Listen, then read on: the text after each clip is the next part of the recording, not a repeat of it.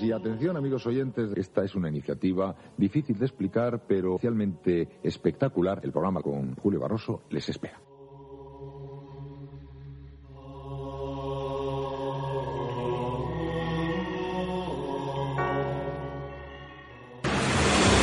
Cada año hay 20 millones de vuelos comerciales surcando los cielos. Hay informes escalofriantes de algunos aviones que se han acercado demasiado a objetos voladores no identificados. Dos tráficos, delante nuestro.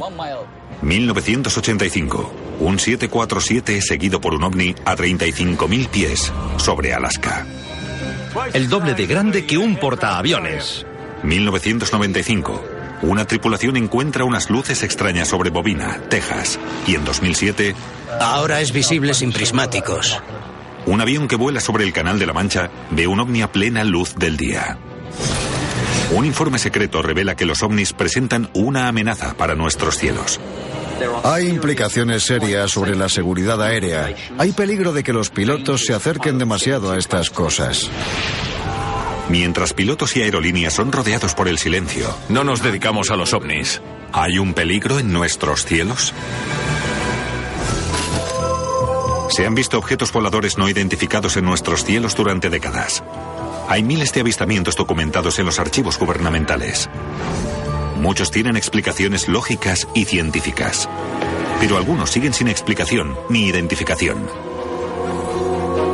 ¿Podrán desvelar la verdad los nuevos archivos publicados sobre estos sucesos?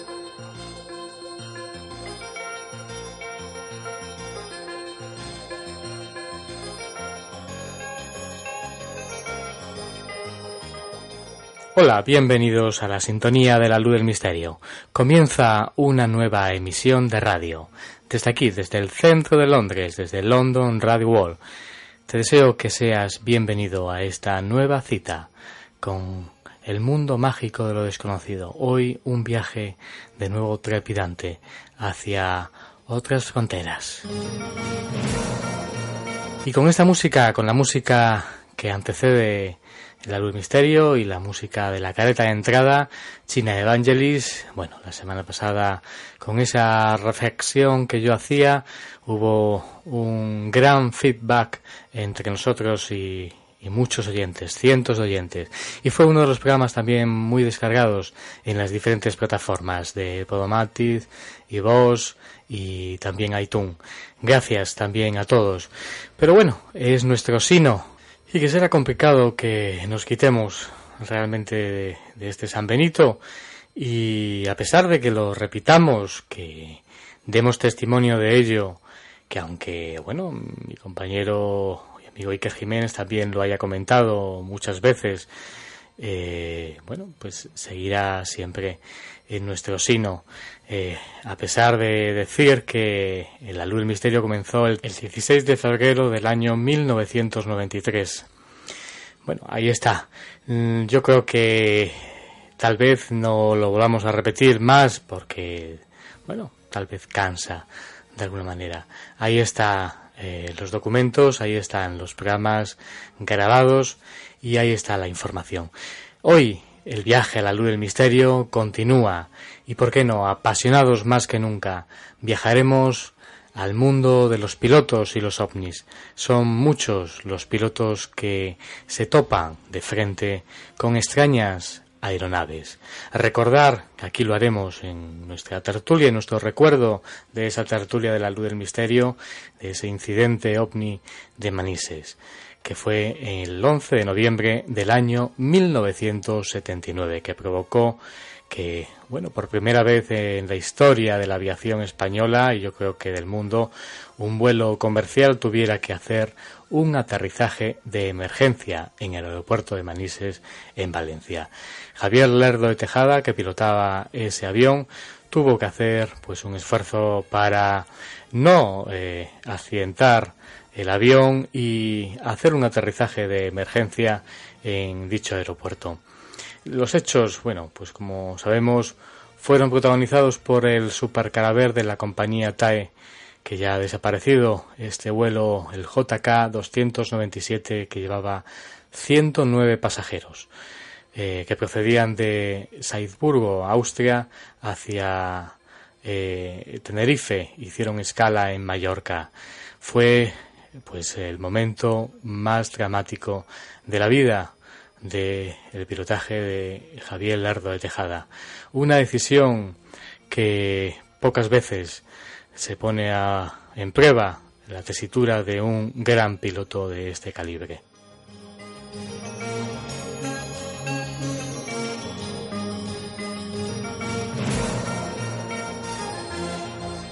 Hoy hablaremos de todo ello, de muchos más casos, y lo haremos en ese recuerdo de esa tertulia de la luz del misterio que estarán presentes Lorenzo Fernández Bueno, eh, también estará Juan Ignacio Cuesta y Santiago Camacho. Será trepidante y gozaremos eh, escuchando eh, este documento sonoro. Además, luego vendrá una entrevista bueno, que yo le haré a una de las personas más conocidas en la televisión en España. Él es Carlos Overa, un hombre apasionado por este tipo de cuestiones que nos contará, bueno, muchas cosas relacionadas con su mundo espiritual y con su percepción sobre este tipo de cuestiones. Un viaje trepidante que no te puedes perder por nada del mundo. Sorpréndete cada vez más porque el viaje a la luz del misterio desde London Radio Wall comienza.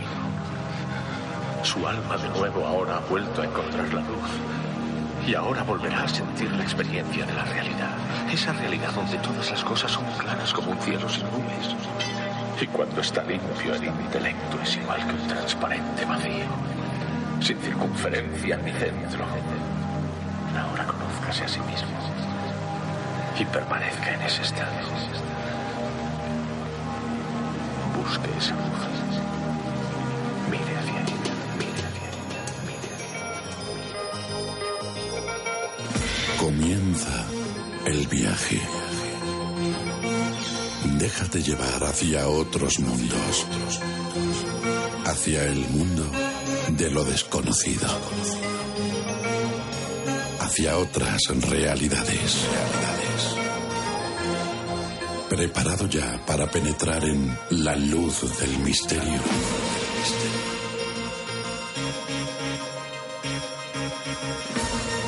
Una idea original dirigida y presentada por Julio Barroso.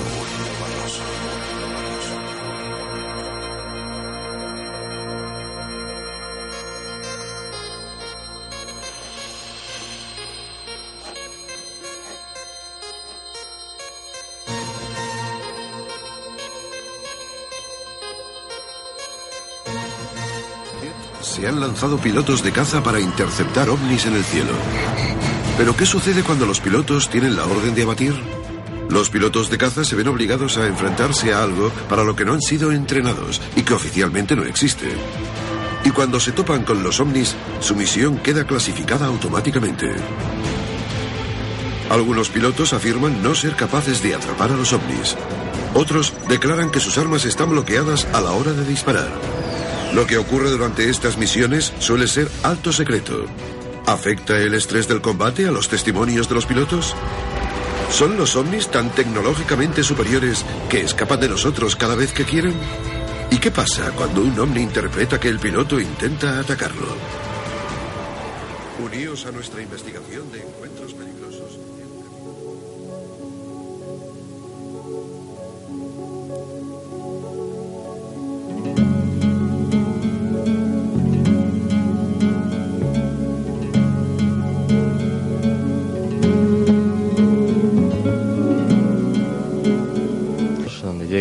Señal mágica, la luz del misterio, te deseamos y te pedimos que te relajes, que te dejes llevar por los sonidos mágicos que salen a través de tu receptor.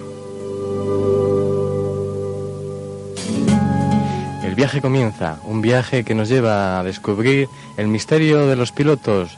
Son cientos los pilotos en todo el mundo que dicen haberse topado con extrañas naves. Nosotros eh, trataremos de hablar también de un ejemplo un ejemplo que ocurrió el 11 de noviembre del año 79, un documento inédito, un documento sonoro que van a tener la oportunidad de escucharlo si no lo han hecho entre la torre de control de Manisen y el piloto Javier Lerdo de Tejada en ese instante estaba viendo extrañas naves que estaban topadas muy cerca de, la nave del piloto de avión. Y fue un hecho muy muy curioso. Además, salieron tras, tras estos objetos pues varios cazas que hablaremos de todo ello en unos segundos con bueno, el gran eh, elenco de profesionales que están aquí acompañándonos con nosotros. En un momento se los presentamos, eh, están por llegar algunos de ellos, Lorenzo, Juan Ignacio Cuesta y David Sentinella. Algunos ya está aquí. La luz del misterio con Julio Barroso.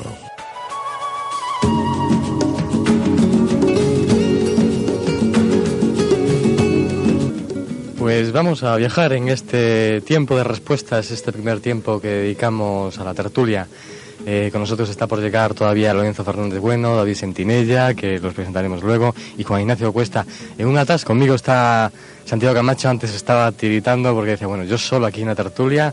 Pues sí, estás aquí solo, pero llegarán aquí los compañeros. Buenas noches, Santiago. Hola, buenas noches, pero no intentes tranquilizar a, nuestros oyentes porque, hombre, es muy loable, pero la verdad es que los hombres de negro han abducido a nuestro equipo.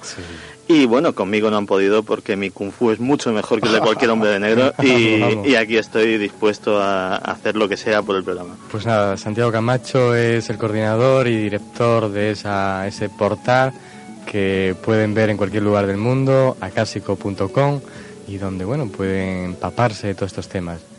Efectivamente, es eh, un punto en Internet en el que la información paranormal pues la pueden tener día a día eh, con las últimas noticias y las últimas novedades. Ahí está. Estábamos hablando antes que era el tema que vamos a poner sobre la mesa, que es el tema de los cientos de pilotos que dicen haber, bueno, tenido cerca extrañas naves, astronaves al lado de la, bueno, de la nave de, del piloto. En este caso, un ejemplo muy común que todos conocemos dentro de estos temas es el de Javier Lardo de Tejada en el año 79. Esta, este inédito documento que circuló por toda la ufología, tú recuerdas, Santiago, ¿no? Efectivamente, eh, es eh, posiblemente, si no el caso estrella de, de, la ufología española, por lo menos uno de los casos estrella, porque concurren en él multitud de, de factores eh, que han hecho que tenga una fiabilidad máxima. Mm. No solamente eh, la estremecedora grabación que, vamos a tener la oportunidad de, oír más tarde entre eh, las conversaciones del piloto con, con la torre de control solicitando con suma urgencia eh, el, aterrizar, puesto que él como responsable de las vidas de, de, todo, de todo su pasaje, pues temía eh, por esa extraña nave, ese extraño objeto que estaba acosando literalmente al avión. Pero aparte de eso, existen los avistamientos directos del personal de tierra del aeropuerto de Manises, que pudieron ver las evoluciones de aquello, y sobre todo, muy importante, del piloto del Midas F1, que salió en, la, en intercepción mandado por el, por el mando aéreo de combate. Y que bueno, eh, también tuvo una, una conversación con la torre de control que tampoco tiene desperdicio, en la cual intentaba eh, eh, cazar de alguna manera, o por lo menos tener una aproximación a un objeto que literalmente estaba jugando con él que estaba dotado de, inteligencia. Es eh, nuestro caso, ese es el caso que, posiblemente jalona eh, la, ufología española. Pero eh, casos de pilotos y de, y de ovnis no es que haya muchísimos, es que esto empezó con un piloto y un ovni, que fue eh, Kenneth Arnold en 1947, que vio una escuadrilla de, de, aparatos circulares que iban desplazándose, como él decía, como platillos por la superficie de, de las aguas, y de ahí venía, vino la, la expresión platillo volante tomada a la pluma por, por algún avispado periodista. Exactamente.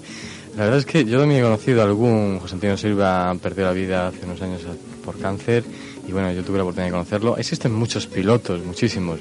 Eh, hay una de las personas que más sabe sobre estos temas, eh, sobre el fenómeno OVNI en España, en Europa y no sé si en el mundo que tiene más datos. Yo he estado intentando buscar datos sobre alguna estadística que se ha editado en alguna revista sobre el número de pilotos, pero creo que nos va a resolver muchísimas dudas una de las personas que más sabe. Él escribió además un libro sobre este incidente en Manice. Él es Juan Benítez. Buenas noches. Hola, ¿qué tal? Buenas noches. Pues eh, es un honor tenerte de nuevo en La Luz del Misterio. Nos vimos cuando presentaste mis ovnis favoritos del Editorial del Planeta aquí por Madrid. Y bueno, ha sido, es un honor. Eh, ¿Estás escuchando a Santiago, me imagino? Sí, le estaba escuchando, sí. Tú eres el que más sabes, me imagino que tendrás datos sobre esa estadística que yo la he visto en alguna revista. ¿Cuántos pilotos puede haber que hayan visto en el mundo ovnis? Bueno, yo no soy el que más sabe y creo que al revés, cada vez es menos de, este, de este asunto, pero en el mundo no se sabe con exactitud. Eh, creo que no se ha hecho esa estadística de una manera exhaustiva. En España te puedo decir que yo tengo registrados por lo menos 80 tripulaciones. Y bueno, pues si hacemos una traspolación al resto del planeta, pues calcula que puede haber entre 2.000 y 3.000 pilotos que hayan visto ovnis con seguridad. La verdad yo hay una cuestión que me gusta me gustaría poner sobre la mesa, que Santiago también opinase. Se ha hablado mucho mm, sacando el tema, por ejemplo, si se puede cuestionar la visión de estos pilotos, se habla mucho de las horas de vuelos que tienen, de la preparación. Hombre. Hay, hay bueno, algunas críticas por ahí, pero ¿tú qué resaltarías sobre esa cuestión? Hombre, mira, esas críticas, eh, por lo menos las que yo conozco, proceden de ah, intoxicadores profesionales. De la ufología, es decir, gente que no tiene ninguna credibilidad como investigadores. Eh, la verdad es que mm, desde el punto de vista de la preparación técnica y psicológica son en general, por supuesto hay excepciones como en todas las profesiones, en general son gente muy cualificada. Es decir, cuando un piloto o una tripulación de cabina eh, observa algo extraño, pues hay un alto porcentaje de garantías de que no se equivoque demasiado. ¿eh? Entonces, esa famosa frase del, del intoxicador profesional, señor Ares de Blas, que dijo que el testimonio de los pilotos son idénticos a los testimonios de las porteras, pues eh, ya le refleja realmente a este señor, a este individuo. ¿no? Yo creo que los pilotos son personas, mm, repito, altamente cualificadas, con testimonios muy fiables, y que entre el común de los mortales son los que más saben de estos asuntos. Sí, la verdad que sí. Pero, ¿cuál es la preparación, no sé si la conoces, de, un piloto de aviación? Para que los siguientes hagan una idea de la exactitud. Bueno. bueno, ahora se está moviendo mucho con el tema de esto de la huelga famosa de pilotos, por eso hemos querido un poco tocar el tema. A lo mejor hay gente que se revuelve un poco las tripas, a lo mejor el mundo del pilotaje, pero bueno, bueno, eh, sí, dime. Yo creo que los pilotos, el, tipo de preparación que reciben es verdaderamente dura, muy exhaustiva. La gente no tiene mucha idea de lo que padecen y sufren para salir de las academias, tanto sean civiles como militares. Por ejemplo, la academia militar, pues necesitan como mínimo entre 3 y 5 años de preparación. Es una preparación dificilísima. Ya los exámenes de ingreso son complicados, muy complicados el índice de, gente que, ingresa es relativamente pequeño, precisamente por las dificultades de preparación. Y luego además necesitan unas condiciones físicas y sobre todo psicológicas que son muy tenidas en cuenta por, los, por las compañías aéreas y por el ejército del aire en cuestión, que bueno, pues te dan una, como, como digo, una seguridad bastante grande respecto a la estabilidad emocional de estas personas.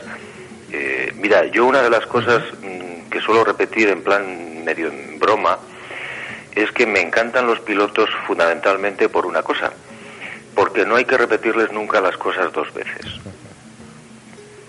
¿Por qué?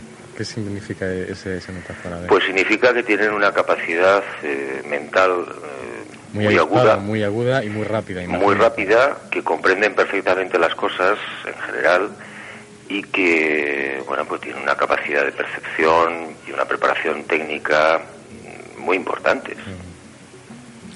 Tú escribiste el incidente en Manisen, que es el ejemplo que queremos poner esta noche aquí, ese incidente famoso en Manisen. ¿Qué recuerdas del libro y de la experiencia, como te moviste tan rápido además para descubrir? Además hubo un informe, ¿no? Sí, bueno, yo recuerdo que Estuve en la zona prácticamente a las 48 horas de haber ocurrido el incidente. Tuve la fortuna de entrevistar pues a toda la gente que prácticamente fue testigo de este asunto, tanto en la tierra como, como, en, como en el cielo, como en la aviación. Eh, en fin, tuve la, la, fortuna también de coincidir con Lerdo de Tejada y el segundo, el señor Zuazu, en el momento que llegaban al aeropuerto de Manises y, se desplazaban en un jeep a la base militar que está enfrente.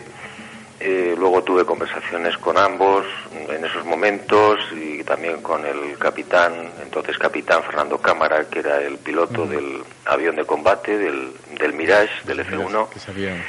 Y, y, luego he seguido durante todos estos años eh, quizás en silencio, pero muy detalladamente, pues muchos de los flecos que quedaron en el aire. Y bueno, todavía no he publicado muchas de las cosas que ocurrieron.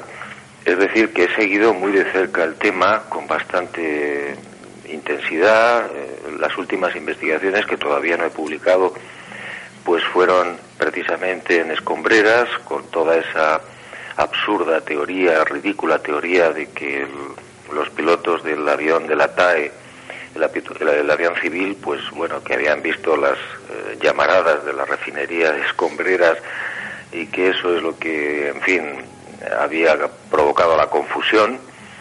Y puedo adelantarte que, que, bueno, que cuando uno está en la refinería y observa la, no, no las chimeneas, porque las chimeneas no producen llamaradas, sino gas, es mm. decir, humo, sino una sola chimenea metálica, que es la que produce eh, una antorcha, es una llama de aproximadamente entre 2 y 4 metros. Eh, bueno, me quedé perplejo porque desde la posición que tenía el avión de la TAE cuando estaba ascendiendo a su nivel de crucero desde las Islas Baleares, es imposible ver no ya la chimenea o esta antorcha de escombreras, sino la misma costa. Es curioso. Tenemos al otro lado, ha habido un problema técnico con uno de nuestros compañeros que se ha quedado tirado, pero hemos comunicado con él. Lorenzo Fernández Bueno, buenas noches. Hola, buenas noches, Julio. Lorenzo, ¿qué tal? Dire pues director de la revista Enigma del Hombre Universo, doctor Fernando Jiménez ¿Qué te ha ocurrido? ¿Tienes algún percance? Pues bueno, ya sabes cómo es Madrid, siempre hay problemas técnicos, como bien has dicho, y de momento, pues nada, un pequeño pinchazo, estoy esperando a ver si hay suerte y viene una grúa a llevarse el coche, pero vamos, que son problemas que siempre suele haber en Madrid y no hay que pues nada, Estás en conexión, estás escuchando pues a Juanjo, a Santiago que está aquí, lo escuchas perfectamente, ¿no? Perfectamente. Pues vamos a hacer una cosa, le pedimos a Juanjo, a Tiro Enzo y a Santiago que a Juanjo le voy a pedir preliminar, eh, vamos a escuchar la conversación de un minuto y medio, dos minutos, cómo debe predisponerse la gente, qué es lo que va a escuchar en esa comunicación que si no la han hecho, nosotros vamos a intentar, hay un minuto y medio, sintetizarla todo lo más interesante entre la conversación de la torre de control con Javier Largo de Tejada y luego los mirats que salen, que parte, el mirats que parte. Cuéntanos, Juanjo, ¿cómo puede predisponerse? ¿Qué es lo que van a escuchar en esa grabación? Bueno, pues en principio es una, una grabación del piloto de la compañía TAE que observa por su izquierda la presencia de dos luces rojas muy intensas que no entiende, que no sabe lo que son, que pide eh, fundamentalmente al principio información a las torres de control si existe algún tráfico no controlado, no identificado en esa zona. Las torres le responden que no, que no saben absolutamente nada y al final, pues eh, ya un poco nervioso, lógicamente, pensando en la seguridad del pasaje y del propio avión, pues el, el capitán, el, el, piloto, lo que decide es eh, tomar tierra en Manises. Mm, fundamentalmente creo que eso es, eh, vamos, yo he oído las grabaciones y, tengo las transcripciones, creo que eso es lo más esencial. Pues vamos a escucharlo. Y todas las me confirman, ¿las luces están en el mar o están en el aire? ¿Me repite, por favor? El avión es un tráfico y está aproximadamente en nuestra altura. Ahora estamos librando nosotros 250. Este tráfico andará por entre 23 y 26. 297, recibido, gracias. De 297. ¿Me confirma el tipo de avión que puede ser ese tráfico? La 297, ¿me confirma si va en su misma dirección? Afirmativo lo tenemos cada vez más cerca. En una tarde 97 solamente puedo ver dos luces eh, rojas fijas sin eh, flash. 297 no tenemos ningún tráfico notificado a los alrededores. También hemos llamado a Palma para ver si fuera a nivel 240 inferior y nos ha dicho que no tenían ningún tráfico notificado. Barcelona de TAE 297 he incrementado el rate de ascenso a través de 280 y el tráfico este sube mucho más rápido que nosotros y se acerca cada vez más. 297 recibida. Barcelona, TAE 297, pongo rumbo a Valencia. TAE 297, recibido. TAE 297, Barcelona. Delante para TAE 297. 297 desea que comuniquemos con algún interceptor de la defensa. Usted ahora mismo estoy ahora 290, mantengo 290, me voy para Valencia, rumbo a Valencia. De acuerdo, desea que llamemos a algún interceptor de la defensa. Pues si es posible, sí, información, porque el tráfico está menos de media milla y ahora mismo ha bajado un montón. Ha bajado, ahora debe estar unos 3.000 pies por debajo de nosotros. De acuerdo, vamos a comunicar con defensa por si se ha algo. De acuerdo, ahora mantengo 290, me voy al borde de Valencia. Recibido. Nosotros hemos puesto primario a ver si localizábamos algún tráfico y no nos sale nada. Eh, notifique mientras sea posible la posición del tráfico. De acuerdo, manteniendo de momento 290, el tráfico se establece otra vez a nuestra altura casi a unos 280 de nivel. Está subiendo otra vez y lo tenemos a una media milla aproximadamente. De acuerdo. Rumbo Valencia ahora, TAE 297.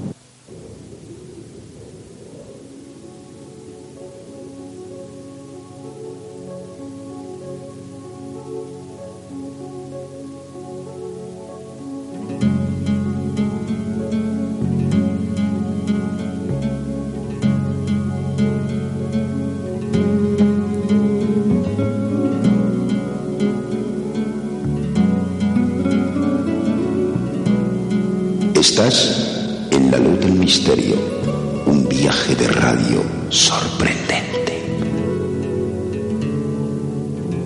Ahí estaba ese testimonio sonoro de Javier Lerdo de Tejada, la conversación entre la torre de control. Tenemos ya en el estudio a Juan Ignacio Cuesta. Buenas noches, Juan Ignacio. Muy buenas noches a todos. Tiene, tenemos en conexión a Juanjo Benítez. Juanjo, buenas, eh, Juanjo está aquí, Juan Ignacio Cuesta. Y ¿Qué tal? Hola, Juanjo, buenas noches. Hola, buenas noches. Y Lorenzo Fernández, que también está en conexión con nosotros. Lorenzo, Hola, ¿nos escuchas, no? Perfectamente. Sabemos que va a traer cola este tema, es un tema apasionante, un tema que ahora yo querría empezar bueno, a opinar un poco sobre este testimonio sonoro que es inédito. Son ya muchos más los pilotos, pero hay datos que, según comentaba el Juanjo, que todavía nos han contado. Esta grabación, no sé si, me imagino que la habrás escudriñado a fondo, ¿no? Sí, sí, la conozco y, y la conozco en su integridad completa, que efectivamente es mucho más larga, con las conexiones con las torres de control civiles, tanto de Barcelona como de Valencia, como incluso la conexión que hace Lerdo de Tejada con el mando de la defensa. Y incluso conozco las eh, una cinta absolutamente inédita que es el mando de la defensa Pegaso con el propio piloto de combate. El- hubo un tremendo revuelo en aquel momento porque eh, creo recordar que hasta el ministro informó sobre el tema, hizo una rueda de prensa, ¿no?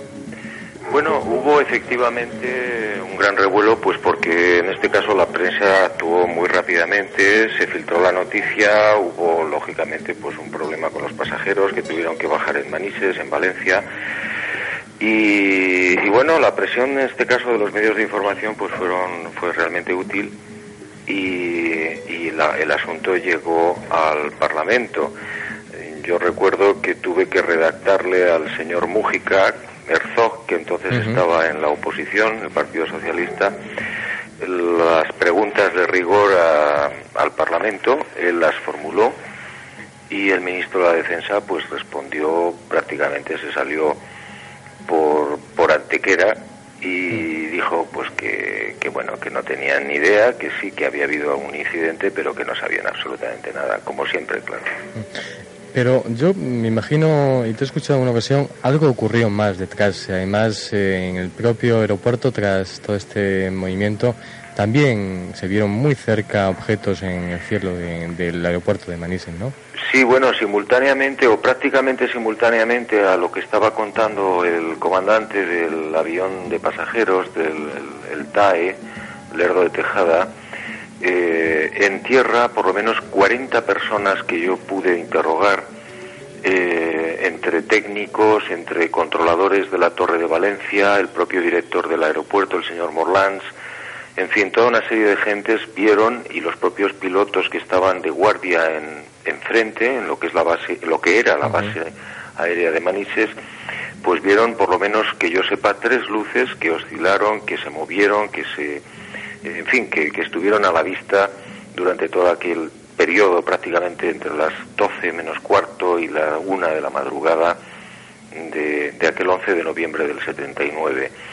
Y bueno, eh, aquella gente, cuando yo hablé con ellos, pues eh, todos coincidían, es decir, allí había unas cosas muy extrañas, quietas, algunas inmóviles sobre las pistas o cerca de las pistas, y otras en movimiento. Y alrededor de lo que es el aeropuerto de Manises encontré también bastantes testigos civiles que vieron a otras horas o a esas mismas horas las evoluciones de ovnis, de objetos no identificados, eh, por todo lugar. Hubo incluso eh, un caso que no se ha publicado todavía de un electricista que regresaba de Alicante hacia Cartagena por una carretera comarcal que tuvo eh, encima de su coche tuvo un objeto enorme, inmóvil, mm, del que salió una luz de color violeta, mm, un rayo de color violeta, pero mm, que se desplazaba muy despacio, que inundó prácticamente el, pequeño y viejo 850 que llevaba este electricista. ¿Pero esa misma noche?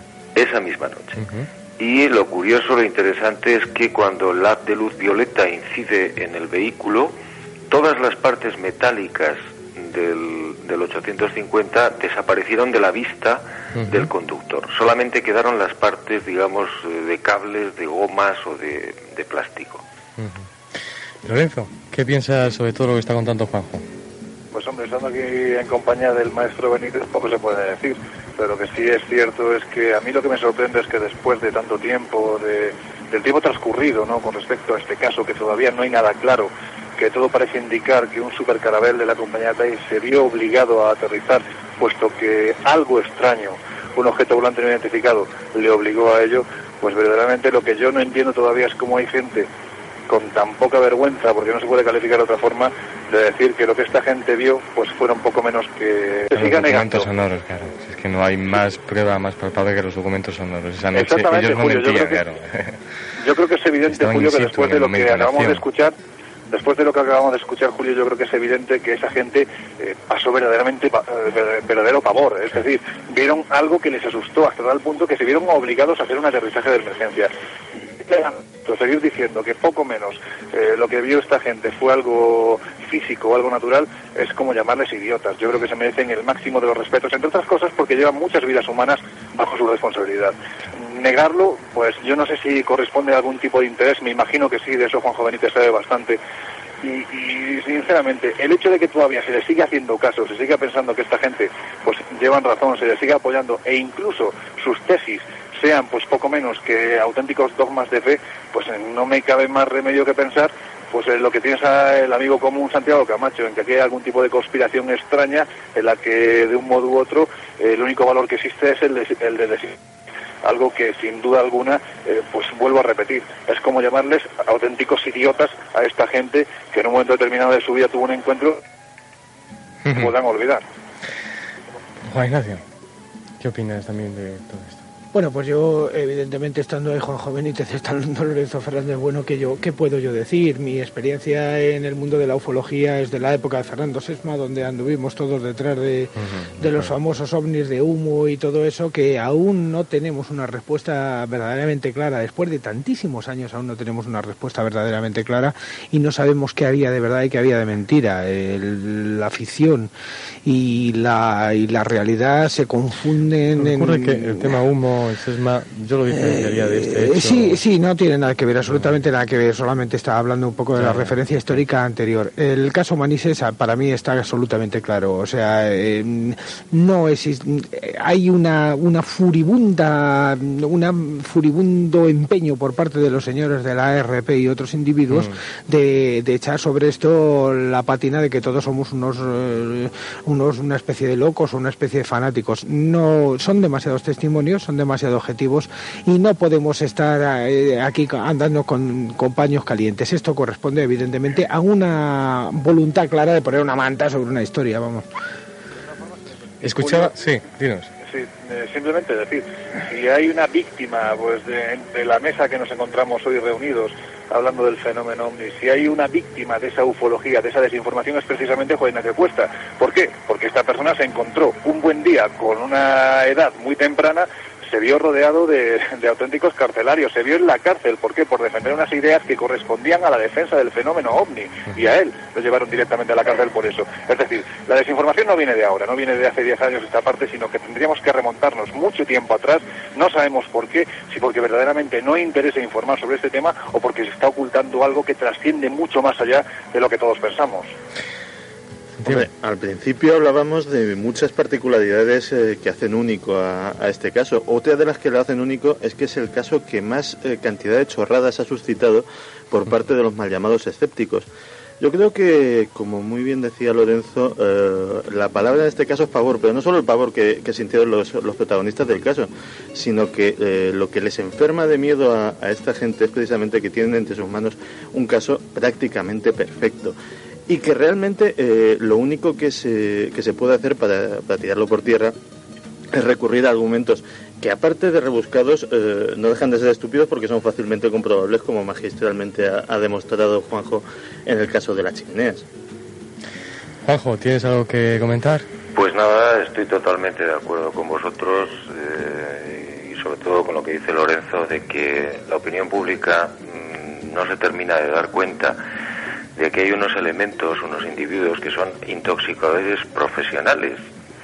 No sabemos si al servicio de algún servicio de inteligencia, probablemente sí, incluso pagados, que son los que se encargan regularmente de, bien en sus foros o en sus boletines o en donde sea, pues de intentar destruir los casos, de, como decíais muy bien, pues de encontrar soluciones absolutamente patéticas que no se las creen ni ellos, por supuesto, a no ser que sean subnormales profundos, claro. Pues ¿Y Lorenzo? ¿Desenlace? Mira, yo lo que lo único que veo es que aquí lo que hay es un afán por negarlo absolutamente todo y sinceramente yo creo que una máxima del periodista siempre tiene que ser eh, pues eh, la, siguiente uno no puede dogmatizar absolutamente nada simplemente puede ofrecer pruebas pero la palabra de un periodista vale lo que lo que es el documento que aporta y en este caso lo que nos damos cuenta es que la gente que está negando el fenómeno ovni sin lugar a dudas eh, carecen de todo ello. ¿Por qué? Porque, en primer lugar, no van al lugar de los hechos, no entrevistan a los testigos, se limitan a dogmatizar desde su butaca en su casa cómodamente después de la información que reciben. ¿A qué corresponde esto, sinceramente? A mí lo único que me parece es, como bien dice Juanjo, pues que están simplemente intentando desinformar. ¿Por qué? Posiblemente porque hay intereses detrás que tan solo ellos conocen o simplemente de los que se están beneficiando de alguna forma. Pues ahí está Lorenzo Fernández Bueno, subdirector de la revista Enigmas del Hombre del Universo, doctor Fernando Generoso y compañero de esta tertulia de este programa de Misterio. Gracias Lorenzo Fernández Bueno, nos escuchamos y nos vemos la próxima semana. Espero que ese percance en carretera pues eh, esté solucionado. Contra esto ni los científicos pueden, es simplemente técnica. Un abrazo para todos. Un saludo, hasta luego. Un abrazo. Juanjo. Gracias, es una, sido una gentileza por tu parte. Bueno, pues haber acudido a estos micrófonos también. Ha sido un placer, encantado. Un saludo. Gracias.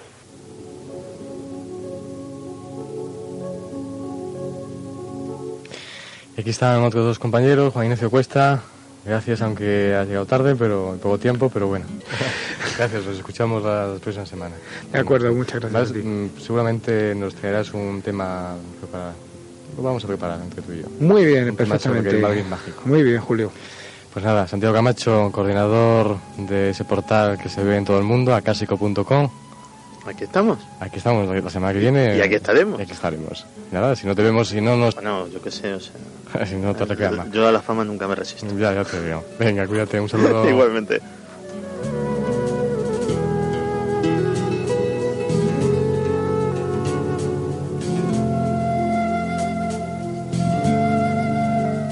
Nuevas sorpresas llegan aquí a la sintonía de Luz Misterio. En un momento, una de las personas más especiales de la televisión que, bueno, pues ha, innovado una nueva forma de presentar en, televisión.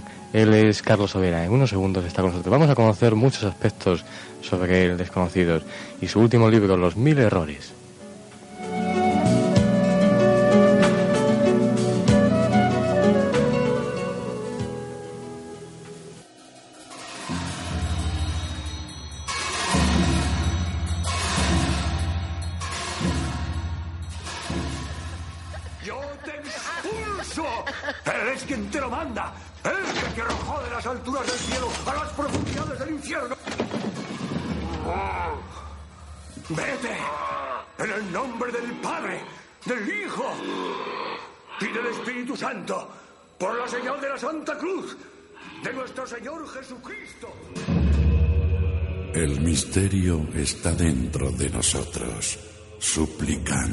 Salir.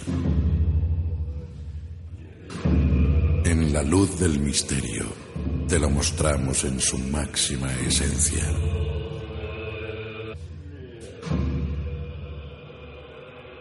¿Crees que somos conducidos hasta aquí porque tal vez vivimos en este lugar alguna vez?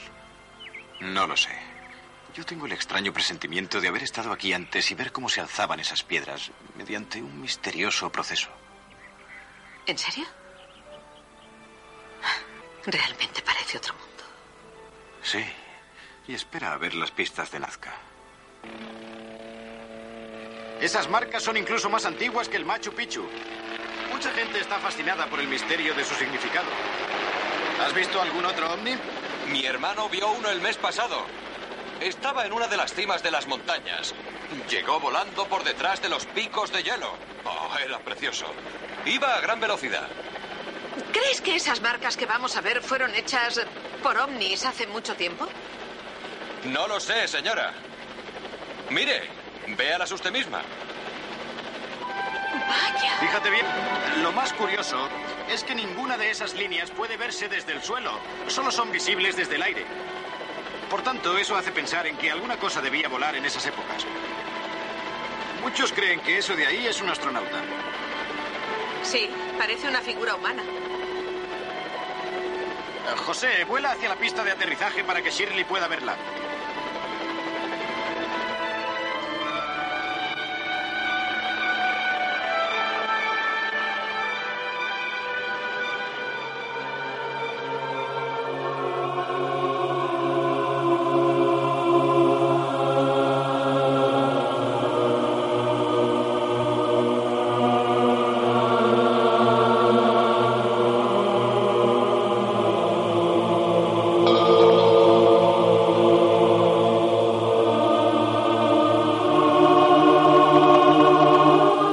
Entramos con esa sorpresa mágica. Es una de las personas que ustedes todos conocen de la televisión. Él ha innovado, yo creo, una nueva forma de presentar. Él no lo contará. Y además conoceremos muchos aspectos bueno, de su vida, de su personalidad. No sé si, espero que no se encuentre mal, no sé si una entrevista de este tipo o ha estado un programa dedicado a este tipo de cuestiones. Él se ha sorprendido seguramente cuando ha llegado al programa. Ahora nos contará.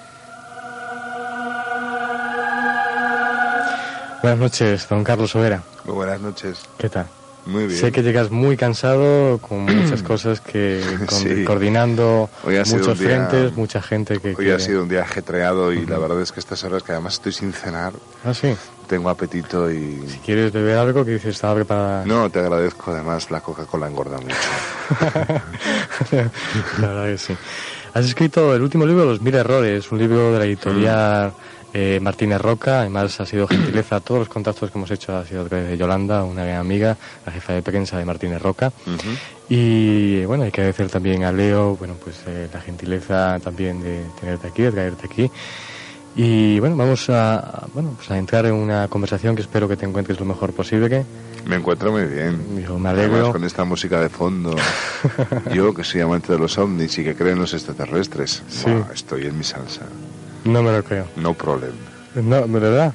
Te lo juro. No, aquí- aunque estés en un programa mejor especializado, aquí han pasado gente como Baltasar Mario, de en Nada, Joaquín Luqui y gente de otro tipo, eh, Pedro Arquicia, otra gente, vamos, que a lo mejor cada uno pensaba de una manera distinta sobre el tema, pero todos han dado su opinión particular sobre este tipo de cuestiones, Mm. que es lo que nos interesaba, conocer Mm. esos aspectos. A lo mejor hay etapas de la vida que a lo mejor le han interesado, otras no. ¿A ti te han interesado algún momento de...? Mucho siempre. Yo nunca me, me he creído la historia de Adán y Eva. Y eso que me la contaron mucho de pequeño, pero no podía creérmela. Sí, yo supongo que no somos tan privilegiados como para ser los únicos seres de un universo infinito, así que probablemente hay otras formas de vida en otra parte. Y recientemente he estado en Perú rodando una película. Ah, sí. Y, pero es un país que tiene muchos contactos con el mundo Mm. extraterrestre. Incluso me llevaron a un lago que, por cierto, era maravilloso, que se considera como la base de los ovnis en, en, en el planeta Tierra, ¿no? allá por el Valle Sagrado de los Incas. Así que, y yo me acuerdo que cuando era joven, cuando tenía 16, 17, 18 años, 15 incluso, escuchaba mucho aquel programa de Alex, podía ser José Antonio Alex. José Antonio Sí, Alex, ¿no? Y- Medianoche. Y, medianoche, y me divertía mucho. No era de los que participaban, porque había cantidad de oyentes que iban a ver avistamientos, pero... Las oleadas ovnis las puso de moda, eh, las alertas ovnis. Pero es un tema que siempre me ha, me ha traído mucho. ¿Qué piensa de la trascendencia, Carlos Overa? ¿Cree en la trascendencia, en la muerte? Es una Eh, cosa que a lo mejor no le ha... Yo, yo supongo que la muerte física existe y, y que probablemente con eso acaba todo. No, no estoy muy convencido de que haya un más allá después de la muerte. Pero bueno, es decir, en este sentido no, no soy categórico, o sea que estoy abierto a, a cualquier tipo de, de razonamiento y, y- sí, puedo ser convencido. Y quería conocer un poco para que los oyentes se hagan un poco de idea, porque tú naciste en Baracaldo, ¿no? Sí. Naciste eh, exactamente eh, el 13 de agosto de 1960, se puede decir. Es ¿no? el 11. Eh, Ah, el 11. En muchos lugares pone el 13, Sí, debe ser algún 13. error de prensa que luego se ha Sí, ido filtrando y... El 11 de agosto. El 11 de agosto. ¿Cómo fueron tus antecedentes familiares? Entonces, un poco, ¿cómo fue la Mm. realidad familiar? ¿Cómo se vino el mundo de la televisión, el mundo del teatro? De... Familiarmente no tengo ninguna relación con el mundo del teatro, ni jamás, vamos. Mi padre y mi madre eran hombres eh, o personas de posguerra, vivieron la guerra civil, nacieron respectivamente en el 22 y en el 27, así que vivieron una época muy dura en este país. Y mi madre era de Secano, era de Burgos, y mi padre era también de Secano, concretamente de Huesca, del Alto Pirineo, cerca de Francia. Y como muchos españoles tuvieron que emigrar en la posguerra para buscar trabajo y fueron a parar a Baracaldo, que es zona industrial allí en Vizcaya. Y allí nací yo. Ujú. Allí nací yo. ¿Era muy religiosa tu familia? No, yo mm, no, la verdad es que mi familia no es especialmente religiosa. Mi padre desde luego no lo fue nunca. Y mi madre mm, lo fue durante su época, durante su juventud, pero con la madurez eh, creo que también eh, perdió la fe. Lo que ocurre es que, como siempre, las personas cuando llegan momentos duros se acuerdan de aquello eh, que les puede salvar y Dios es sin duda un seguro en ese sentido. Y luego yo creo que mi madre sigue yendo a misa un poco como de costumbre, ¿no? pero casi como una costumbre social más que como una creencia. Yo creo que esto lo hacen además muchos españoles. Sí. Es difícil preguntar a una persona si cree en Dios. No sé si, Sí. si es difícil preguntártelo a ti. Porque... No es muy fácil preguntarlo. O sea, no, son preguntas, parece que son muy Ah, bueno. íntimas. Son preguntas muy íntimas. parece. Ah, no, sin duda, sin duda. ¿no? Además, eh, eh, ahora no sé exactamente qué es lo que está de moda, si creer en Dios o no creer. Entonces, según la moda, es muy difícil contestar lo contrario. Yo mm, reconozco que tengo problemas de fe. Sí. Sí. Sí. Pero cuando hay momentos malos, ¿en que es capaz de echar mano? Mira, cuando hay momentos malos, cuando uno cree que puede enfermar o que puede morir, que esto nos puede pasar a todos, evidentemente uno necesita agarrarse a lo que es invencible y no hay cosa más invencible que el más allá. Lo puedas llamar Dios Ujú. o, Sí, todo. o, fin, o Alá o como lo quieras llamar, o sencilla y llanamente extraterrestres inteligentes en el planeta Mercurio, ¿no? Y, pero claro, es decir, se me hace muy cuesta arriba pensar que, que cuando las cosas materialmente se acaban puede haber continuidad. Pero es que la muerte es muy difícil aceptarla, ¿no? Muy Es difícil. tremendamente complicado. Sobre todo en este mundo físico, cuando nos vemos que estamos muy Sí. bien, muy sanos, Sí, es, sí. Muy, es muy difícil, exactamente. Afortunadamente los seres humanos sobrevivimos bien porque tenemos la capacidad de no pensar nunca en la muerte Y por eso somos capaces de progresar, porque si no sería imposible. Si el pensamiento este de la muerte fuera abundante, probablemente no hubiéramos hecho ni una cuarta parte, bueno, ni una vigésima parte de lo que hemos conseguido. Hiciste derecho, ¿no? Sí. Deusto. ¿Y cómo te llegó el mundo del teatro, el mundo de la televisión? Fue primero, yo, yo empecé a hacer teatro cuando fui a la Facultad de Derecho con 18 años, formé un grupo independiente de teatro, estuve varios años haciendo funciones, además en las peores condiciones que te puedas imaginar, que es la de los grupos independientes sin subvención. Y luego entré en la universidad eh, a dar clases y seguí trabajando como, como actor y como guionista. Y el mundo de la televisión pues llegó, pues me imagino que porque tenía que llegar. Mi contacto con la profesión era evidente, porque era actor por un lado y por otro era guionista, tenía contacto con productoras de televisión, de cine y en un momento determinado pues me proponen dar el salto a la tele, lo hago allá por el año 95 en Euskal Televista y de allí tardé dos años en llegar a Madrid y luego pues una cosa lleva a la otra. Pero se te nota que es muy vocacional en Sí, ti más. sí, ¿Cómo sí. derecho? ¿Cómo escogiste derecho? Es un Es muy- cúmulo de razones, o sea, casi todas las decisiones que se toman en la vida están provocadas por multitud de factores, ¿no? En aquel caso, yo tenía 18 años, eh, bueno, 17 para 18 cuando acabé el COU y no era posible estudiar arte dramático en, en. Euskadi y tampoco lo era en Madrid, ¿no? Entonces la perspectiva era lanzarte a la aventura, venir con una maleta llena de chorizos y de Mm. quesos aquí y a ver qué es lo que pasaba, casting tras casting. En una época en la que no existían las televisiones privadas, el cine era una industria muy cerrada y el teatro era una industria de, de grandes divos, ¿no? Es decir, costaba mucho llegar a hacer una obra de teatro en Madrid. Entonces pensé que necesitaba tiempo para madurar, que ir en aquellas condiciones a la capital no merecía la pena, que podía eh, utilizar el tiempo en estudiar y en formar mi propio grupo de teatro. Y la verdad es que no me arrepiento de haber estudiado Derecho, me lo pasé fenomenal, aprendí mucho a nivel sobre todo de relaciones personales o humano y aquello me sirvió después, ¿no? Incluso para ganarme la vida, porque hubo una época en la que me dediqué a dar ¿Ejerciste? clases. Ah. sí, ejercí de profesor, no, de abogado docencia, nunca, vamos. pero ejercí la docencia, que es una forma de comunicar mm, tan buena como cualquier otra y al final pues es como cuando estás en un escenario y tienes público delante, ¿no? Además es el más difícil de todos porque son muy exigentes. Sí, ciertamente. Yo te preguntaría, no sé si lo has comentado alguna vez, eh, ¿alguna vez has vivido alguna experiencia extraña relacionada con, con estos temas, con el mundo de lo paranormal o con No. el tema ovni? No, no, no, no, y me hubiera gustado. ¿Te hubiera gustado? Sí, sí, no, pues, insisto, es que son cosas que me gustan. Eh, cuando fui a Perú, mm, yo iba acompañado, hombre, por mucha gente.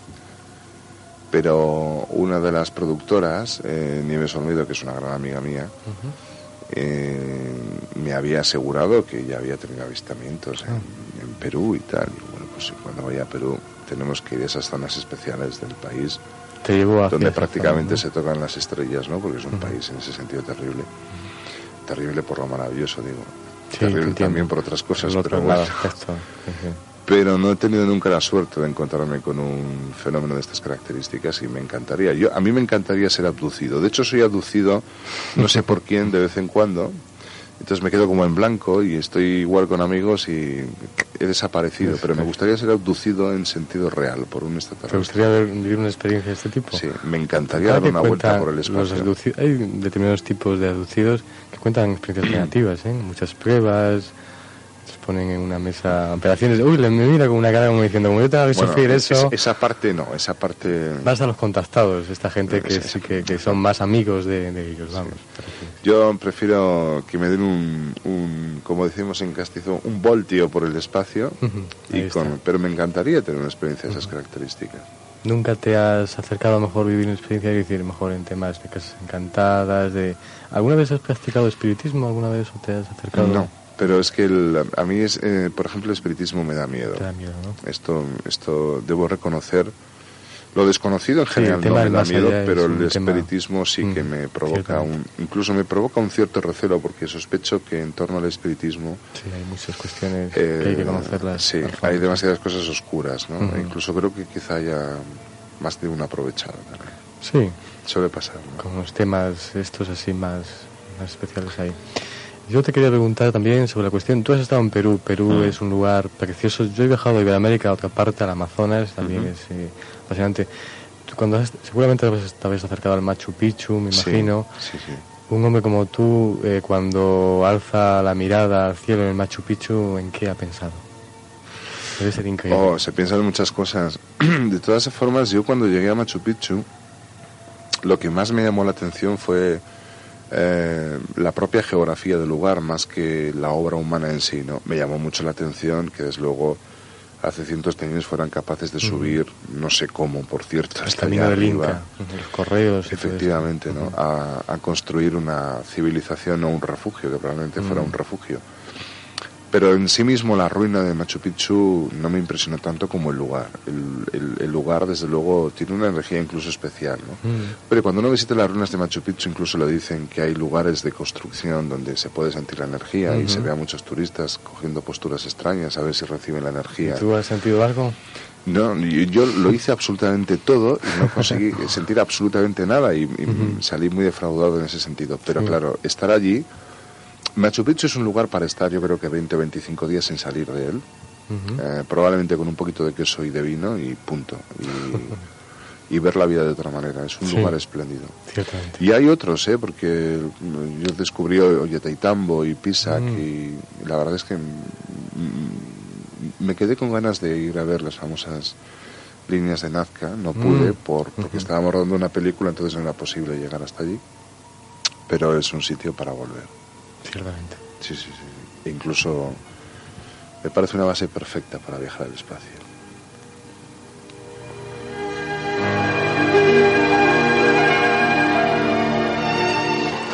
Yo cambiando de tema, quería hmm. preguntarte sobre el aspecto televisivo. Tú has innovado una nueva forma de presentar concursos, yo creo. Y lo ha dicho mucha gente. Sí, si es así, no soy consciente. ¿eh? ¿No? Mm, no, es una cosa que mejor que sale de ti, me sí, imagino. Como haces, como te gusta y como esto prefieres. Es, absolutamente intuitivo y, y espontáneo. Es decir, soy así, de loco en muchas ocasiones. Hombre, yo supongo que eh, algunas cosas han llamado la atención, pero son consecuencia también de mi forma de ser, ¿no? Soy un tipo bastante comunicativo, necesito sentirme cerca de las personas. Eh, ¿Te sientes claustrofóbico cuando estás eh, solo? ¿Necesitas el contacto humano por encima de todo? Necesito contacto, sí. Yo, la relación me parece que es eh, lo más hermoso que existe en la vida. Entonces, cuando haces televisión, a mí no me gustaba, pero no es que lo pensara, es que me salía así, no me gustaban ese tipo de presentaciones en las que parece que el presentador tiene entre el público y él una barrera que es la cámara, ¿no? Entonces, eh, para mí el contacto con el público pues es una forma... Pero has, yo creo que desde, no sé, poner un ejemplo muy malo, un 2, 3, mm. pero quiero decir, tu programa ha batido récords, vamos. Sí, y, y sorprendentemente, compulsivo, porque nosotros pensábamos que el programa iba a tener éxito, esto sí que lo creíamos, porque es un buen formato, hay que reconocer que los británicos hicieron un programa muy bueno en Quiere ser millonario. Pero estábamos todos un poquito con el prejuicio de pensar que en España un programa cultural denso, exigente como este, pues no conseguiría nunca cuotas de pantalla tan altas como otros concursos probablemente más superficiales, ¿no? que mezclan muchos elementos de, entretenimiento, el ballet, la música, el famoso y tal. Y la verdad es que llegó un momento en que el concurso fue un boom absoluto y alcanzó unas cuotas de audiencia brutales, con tres millones de espectadores diarios y esto yo creo que sí que nos sorprendió a todos, ¿no? Pero excelente, ¿eh? porque demuestra que el público español está mucho más sano de lo que algunos pensaban. Sí, más culto lo que parece. Sí. Aunque yo siempre lo entrecomillo, ¿eh? porque luego al final, aunque hagas tres millones de espectadores diarios, también es cierto que un programa de Crónica Rosa los hace. No, pero la comparación, es decir, me quedo, la energía que hace un programa como 50 por 15 la energía que mueve un programa de Rosa es distinta. No, tiene ningún tipo de comparación. Creo que me entiendes perfectamente. Sí, sí, sí, sí, Totalmente, vamos. Parece mucho más sano. No, todo, todo es sano, pero decir, vamos, en ese sentido.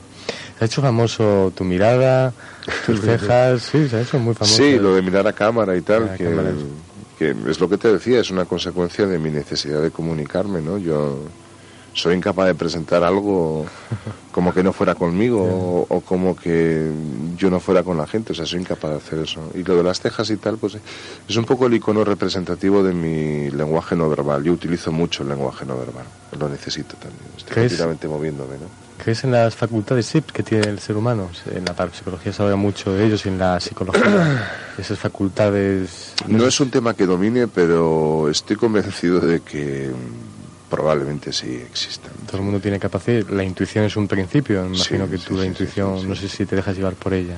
Bueno, yo soy un hombre intuitivo 100%. si me pongo a pensar las cosas, normalmente las hago mal.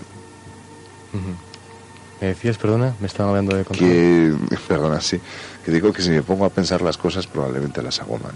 Sí, Cuando me dejo llevar por mi intuición, normalmente acierto. ¿Alguna vez has tenido sueños premonitorios y cosas así que se te hayan cumplido? Que, haya, que a lo mejor no le has hecho caso, pero dicen, mira, si le hubiera hecho caso, esto me. Mm, No, he tenido la impresión, que esto yo creo que nos ha pasado a muchos, eh, de que algo que estaba ocurriendo ya había ocurrido. Pero esto creo que es muy Sí. frecuente. Bueno, puede ser Debe ser premonitorio un- o el ya vi, el famoso fenómeno Sí. ya vi, que si ya he estado en este sitio. Sí.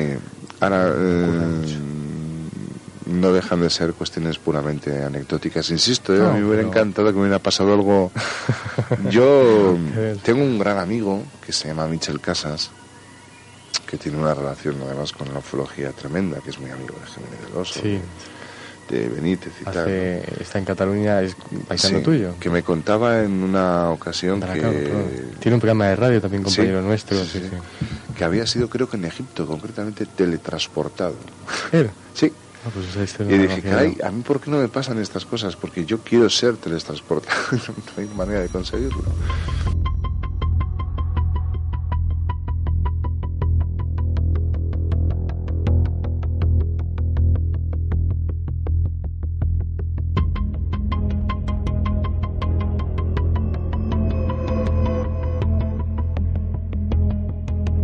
El misterio continúa. En la luz del misterio. Con Julio Barroso.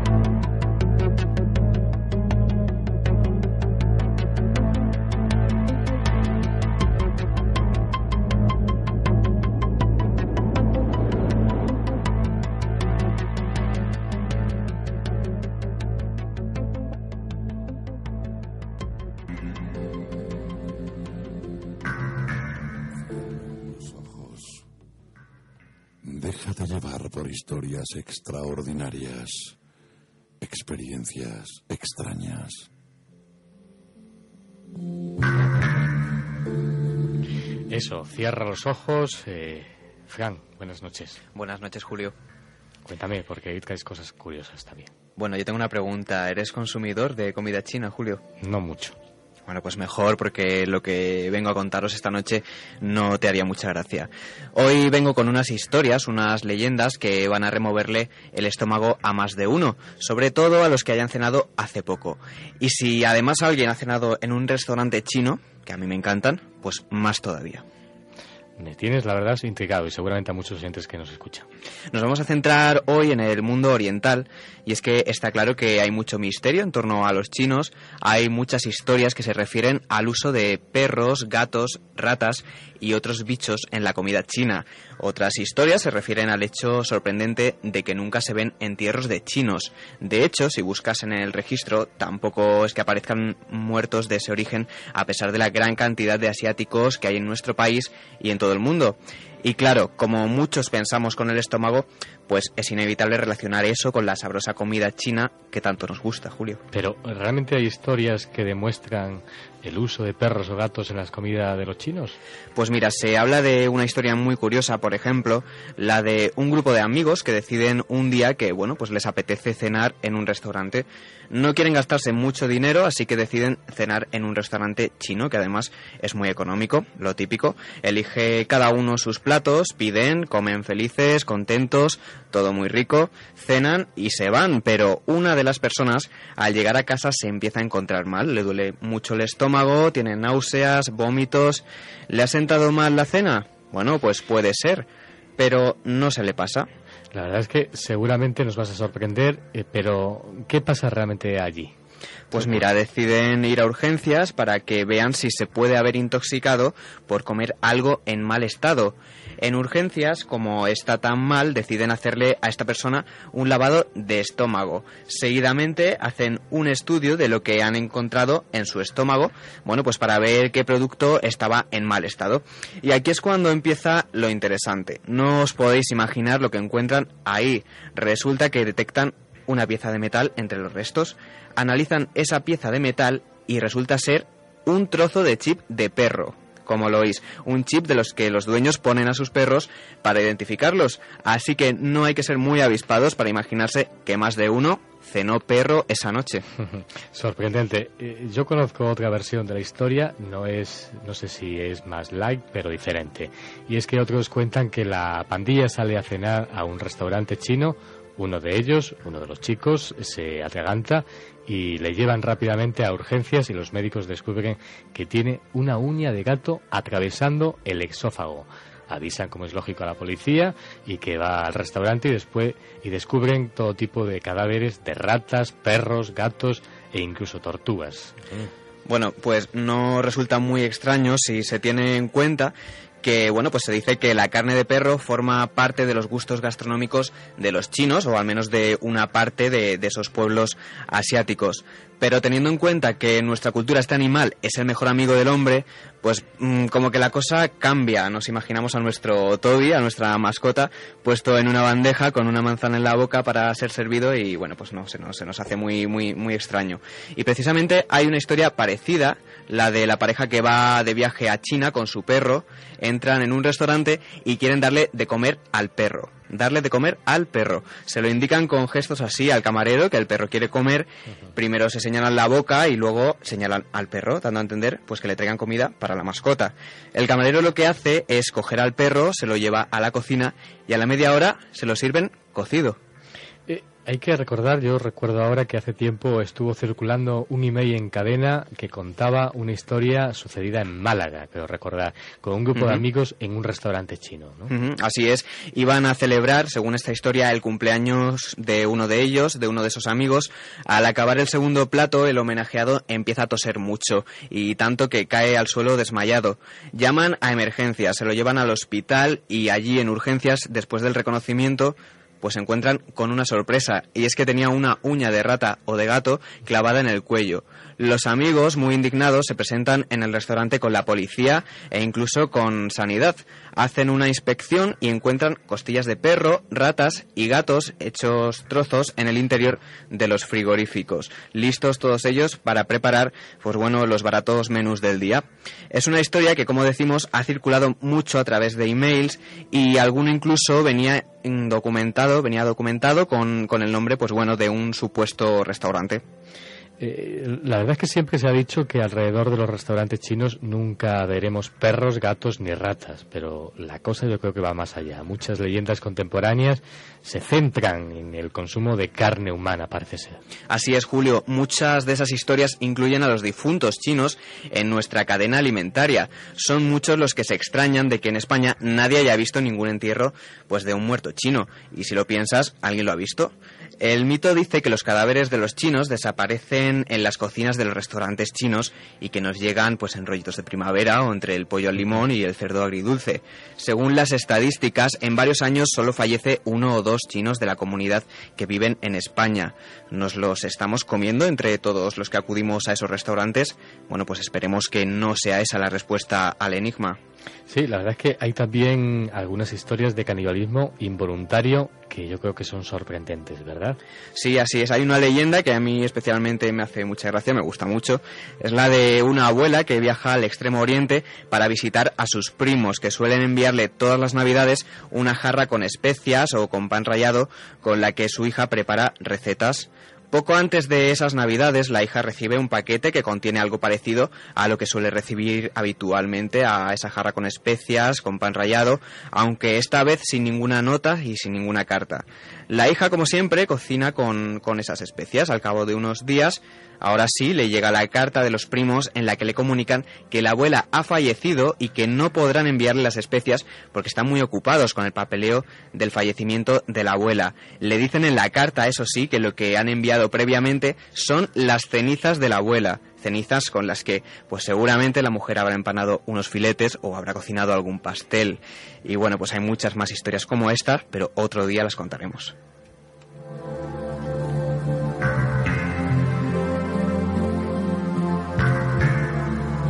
Felicidades, Fran. Ha sido sorprendente y curioso. Gracias.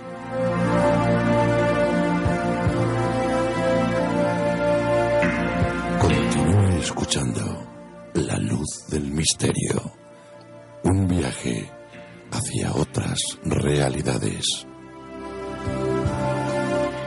Hay un vehículo muy estrecho entre la gente que comparten sus vidas durante años, debido al cual dos personas pueden llegar a conocerse mejor de lo que podría suponerse y sin saber el motivo, sus destinos suelen permanecer conectados de una forma misteriosa e indisoluble.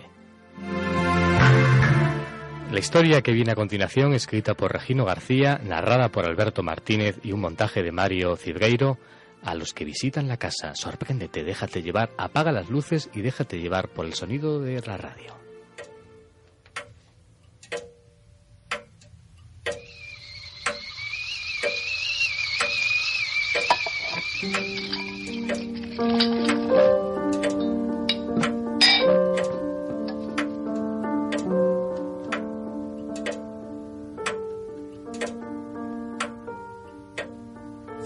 Todavía una hora para la cena, pero como venía siendo habitual, el señor seguramente no tendría apetito. Llevo más de 30 años al servicio del marqués de Santa María y en todo este tiempo jamás había roto su rutina. Pero desde hacía unos días la bandeja con las viandas que le eran servidas puntualmente permanecía intacta en la mesita camarera a la puerta de su habitación. De hecho, he de decir con gran pesar que el señor llevaba una semana sin salir de sus aposentos. El mismo tiempo llevaba yo sin verle, ya que sólo aceptaba recibir a su hijo, el señorito Álvaro con quien parecía haberse reconciliado a raíz de su enfermedad. Después de años de llevar una vida disoluta e inapropiada que avergonzaba a su padre. Ahora pasaban todas las tardes e incluso noches enteras encerrados en ese cuarto para mi consternación con el señor postrado y rechazando mis atenciones, mi trabajo desde hace un tiempo venía consistiendo en el cuidado y mantenimiento de la residencia y de sus preciadas colecciones. Allí había monedas antiguas, desde sestercios del Imperio Romano hasta doblones del siglo XVI. Había diversos trofeos, cabezas de animales que el señorito Álvaro había matado y disecado personalmente, pues era un gran amante de la caza y la taxidermia. Había asimismo majestuosos navíos reproducidos a escala de forma minuciosa e insertados en botellas de cristal, reminiscencia de la antigua pasión del marqués por la navegación. Y por último hay que resaltar las hermosas pinturas que se hallaban en ambos salones de la residencia, algunas de ellas obras de los más afamados artistas, como correspondía a un linaje que si bien no gozaba de la riqueza de antaño, aún podía considerarse bastante acaudalado. Me hallaba yo ejerciendo dichas funciones cuando el señorito Álvaro nos reunió a todo el servicio en el gran salón. Allí nos explicó que por fortuna su padre había superado finalmente su postración y que por ello había resuelto cumplir su viejo sueño de dar la vuelta al mundo en velero. Una mezcla de alegría y confusión nos invadió a todos los empleados y solicitamos ver al Señor para expresarle nuestro regocijo pero desafortunadamente ya se había acostado, pues se hallaba extenuado, según nos confesó su hijo. Al día siguiente me levanté más temprano de lo habitual y fui a la habitación del señor para desearle un buen viaje. Pero antes de que pudiera llamar a la puerta salió el señorito y me informó de que el marqués había partido muy temprano no hallándose ya en la casa. Fuimos hablando hasta el gran salón, y allí comenzó a alabar mi preocupación por el Señor y mis años de abnegada dedicación que él agradecía, para concluir que por desgracia mis atenciones ya no iban a ser necesarias, ya que habiendo quedado él como administrador único de la extensa hacienda de su padre, su intención era vender la residencia familiar y trasladarse al extranjero, donde no necesitaría servicio alguno. Tras estas frías palabras, me prometió una compensación económica por mi devoción, que yo no solicité. Se despidió bruscamente de mí, pues asuntos importantes le requerían, según dijo. Allí quedé en silencio unos minutos, pensando en todo lo sucedido.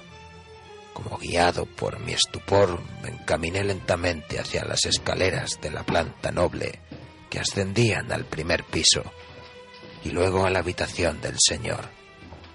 No me molesté en llamar a la puerta como venía siendo norma en todos estos años y entré, ansioso, esperando verle pero allí no había nadie.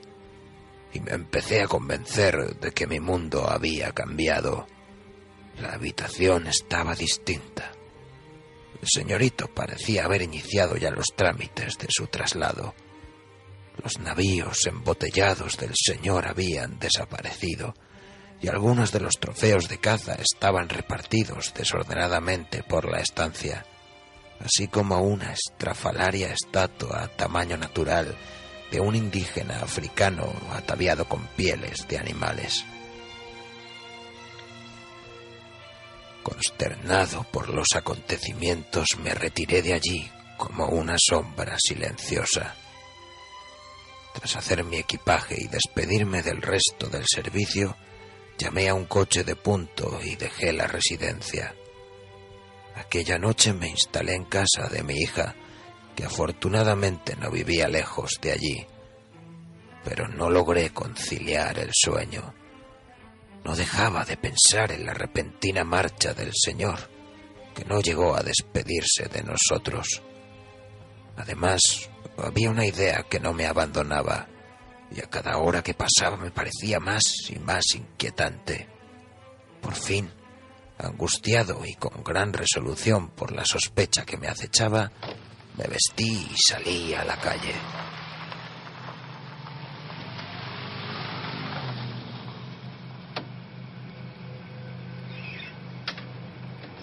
Llegué en mitad de la noche a casa del marqués, que se hallaba en silencio y sin luz alguna, por lo que entré con sumo cuidado, con un juego de llaves que conservaba para emergencias. Con el tic-tac del carillón marcando mis pasos, subí al piso superior y llegué hasta la habitación del señor. Respiré y entré. Todo estaba tal y como yo lo había visto unas horas antes. La mesa, la alfombra, las cabezas de animales y aquella horrible estatua. Me acerqué a ella y la contemplé fijamente. Y entonces, llevado por una horrible intuición, cogí el abrecartas que había en la gran mesa y comencé a raspar la mano del indígena, descubriendo horrorizado como debajo de la cartonada piel de su mano se escondía otra mano de piel blanca, aún caliente y con el anillo del marqués en su dedo anular.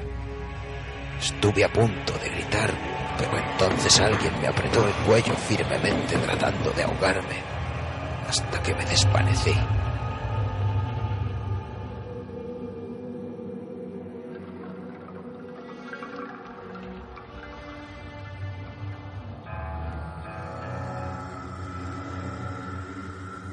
Despertar, mi vida o lo que quedaba de ella había cambiado para siempre.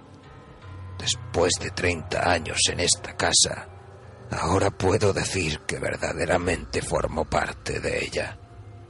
El señorito tuvo el detalle de colocarme junto al marqués. Y ahora acompaño a mi señor en su perpetua inmovilidad aunque sospecho que él ya se halla en completo reposo. No sé bajo qué imagen externa pasaré mis últimos días, ya que mi tiempo se está agotando. Pero eso ya no importa demasiado. No puedo moverme ni hablar.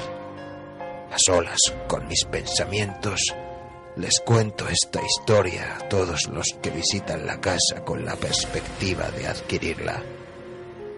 Quiero decirles que si necesitan cualquier cosa no tienen más que pedirla. No voy a moverme de aquí.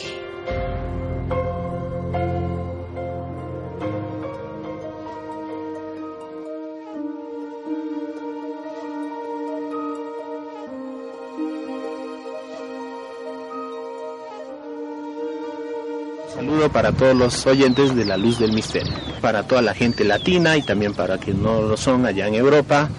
Están ustedes invitados aquí a que puedan conocer ciertas cosas que existen aquí que a la verdad son cosas muy misteriosas. Así que todos están invitados a poder venir a visitar Cusco, Moray y el Valle Sagrado. Y un saludo para todos los oyentes de La Luz del Misterio.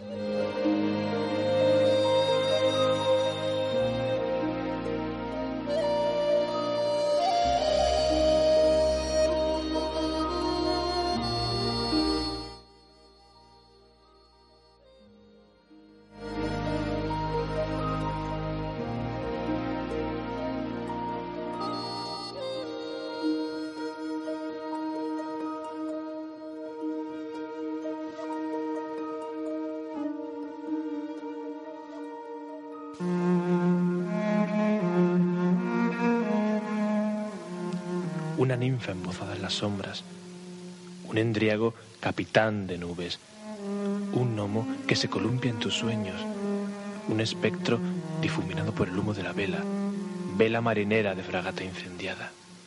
Y es que, por fortuna, el mundo no es tan solo lo que cada alborada hayamos constreñido por el marco de nuestra ventana. Detrás de las formas cotidianas se enmascaran leyendas y personajes extirpados de ellas fue necesario que Julio Barroso encendiese con su soplo vital una luz enamorada del misterio, y esta minúscula llama supo prendernos los vestidos. Ahora, desnudos ya del traje rutinario, dame la mano, ninfa, endriago, gnomo, espectro.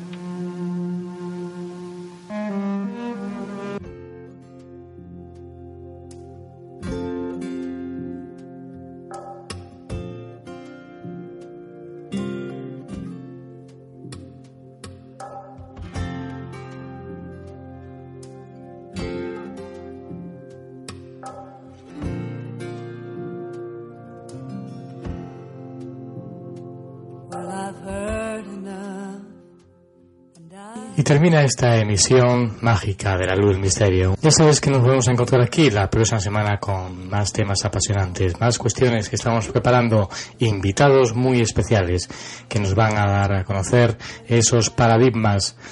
Ya sabes que puedes comunicar con nosotros en el email la luz del misterio arroba gmail.com.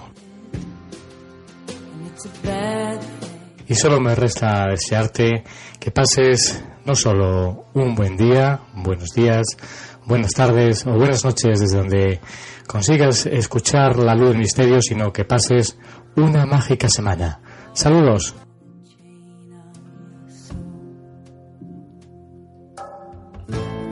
Those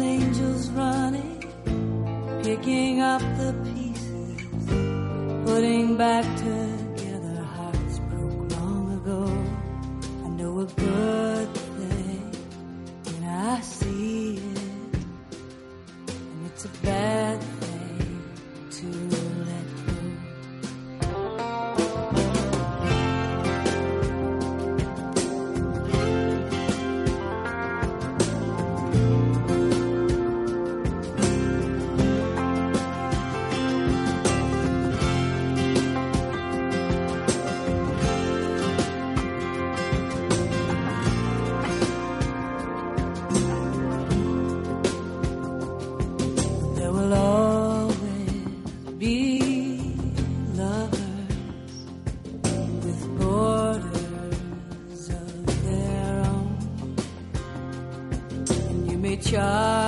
charge and a golden chariot, but you will never be home. I had dreams